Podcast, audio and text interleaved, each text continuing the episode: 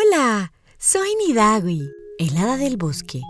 He vivido en varios lugares ayudando a magos, conejos e incluso cocodrilos alados. Vengo a contarte historias fascinantes que espero te emocionen tanto como a mí. Hoy también les traigo dos historias. La primera me la contaron mis amigos, los hermanos Grimm.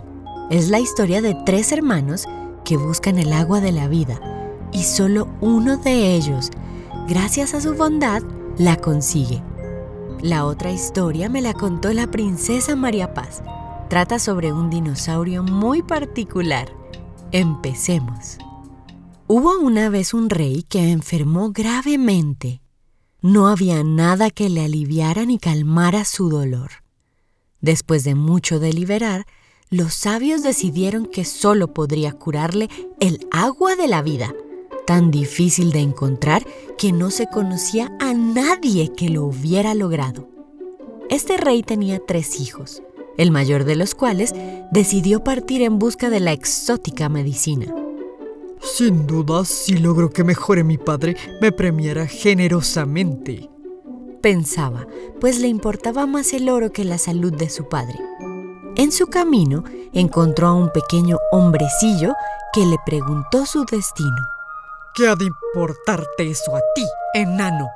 Déjame seguir mi camino.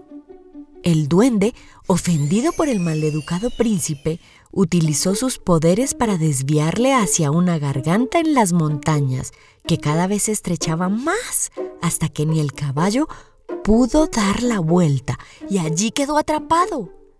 Viendo que su hermano no volvía, el hermano mediano decidió ir en busca de la medicina para su padre. Toda la recompensa será para mí, pensaba ambiciosamente. No llevaba mucho recorrido cuando el duende se le apareció preguntando a dónde iba. ¿Qué te importa a ti? Apártate de mi camino, enano. El duende se hizo a un lado, no sin antes maldecirle, para que acabara en la misma trampa que el mayor atrapado en un paso de las montañas que cada vez se hizo más estrecho, hasta que caballo y jinete quedaron inmovilizados. Al pasar los días y no tener noticias, el menor de los hijos del rey decidió ir en busca de sus hermanos y el agua milagrosa para sanar a su padre. Cabalgando, encontró al hombrecillo, quien también le preguntó su destino. Mi padre está muy enfermo Busco el agua de la vida que es la única cura para él. ¿Sabes ya a dónde debes dirigirte para encontrarla? Volvió a preguntar el enano. Aún no. ¿Me podrías ayudar, duendecillo?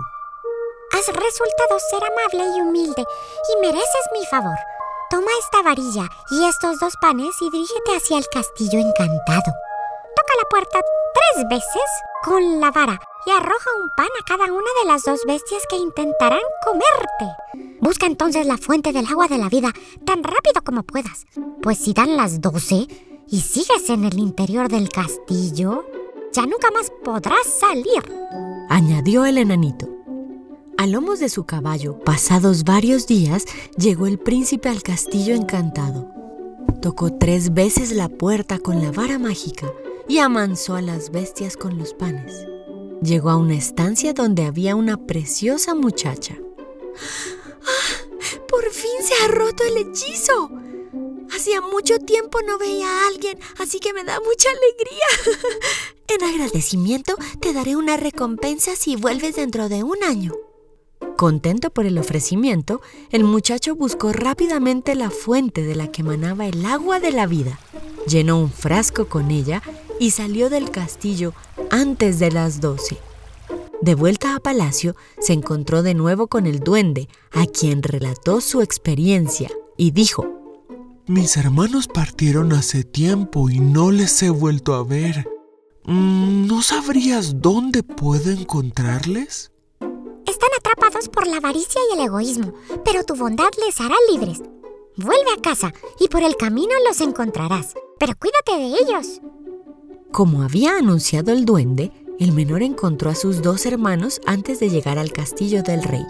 Los tres fueron a ver a su padre, quien después de tomar el agua de la vida se recuperó por completo. Incluso pareció rejuvenecer. El menor de los hermanos le relató entonces su encuentro con el duende y cómo salvó a la princesa. Y su padre, orgulloso, le dio un fuerte abrazo. Cerca de la fecha pactada, el menor de los príncipes se dispuso a partir en busca de la princesa. Esta ordenó extender una carretera de oro desde su palacio hasta el camino para dar la bienvenida a su amigo y rompehechizos. Dejen pasar a aquel que venga por el centro de la carretera, dijo a los guardianes. Cualquier otro será un impostor. Efectivamente, los dos hermanos mayores, envidiosos de la recompensa, tramaron por separado llegar antes que su hermano menor y presentarse a la princesa como sus libertadores. Suplantaré a mi hermano y obtendré la recompensa, pensaba cada uno de ellos. El primero en llegar fue el hermano mayor, al ver la carretera de oro pensó que la estropearía si la pisaba y dando un rodeo se presentó a los guardias de la puerta por la derecha, como el rescatador de la princesa. Mas estos, obedientes, le negaron el paso. El hermano mediano llegó después, pero apartó al caballo de la carretera por miedo a estropearla y tomó el camino de la izquierda hasta los guardias que tampoco le dejaron entrar. Por último, llegó el hermano menor, que ni siquiera notó cuando el caballo comenzó a caminar por la carretera de oro, pues iba absorto en sus pensamientos. Al llegar a la puerta, le abrieron enseguida y allí estaba la princesa esperándole con los brazos abiertos, llena de alegría y reconociéndole como su salvador. Ella le entregó su recompensa en monedas de oro y plata, además de otorgarle la orden de caballero real. Este fue el inicio de una larga amistad. Esta historia es sobre los dinosaurios y la gallina turulek. Había una vez una gallina que le gustaba jugar con sus amigos los dinosaurios. T-Rex y Spinosaurus. Y a ellos les gustaba jugar juntos, pero si la familia hiciera su hijito, no les gustaba jugar. Y un día vino un dinosaurio tan grande que se llamaba Aspinosaurus. Y llegó el lobo y luego los, los hizo humanos. Y luego llegó la voz de Pero era la voz de un muy chiquito. Y luego se dijo un león. Y luego llegó una persona mala. Y luego, chao. ¿Cómo crees que era el duende? ¿Cómo te imaginas a los tres hermanos? ¿Cómo crees que era la princesa? ¿Cómo te imaginas al dinosaurio? Y aquí terminan los cuentos de hoy. Mis Shakwikers, quiero pedirles un favor. Si les gustó este episodio, compártanlo con su familia, amigas y amigos para que lleguemos a más Shakwikers. Ahora debo partir. Tengo que prepararme para ir a la ciudad a buscar nuevas historias. Tan cerca de las estrellas algo tendrán para decirme.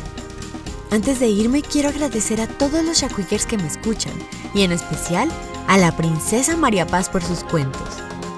Si quieren enviar sus historias, pueden hacerlo en el Facebook de Voces Encantadas y en arroba Voces Encantadas en Instagram. Recuerda, sueña y sé feliz.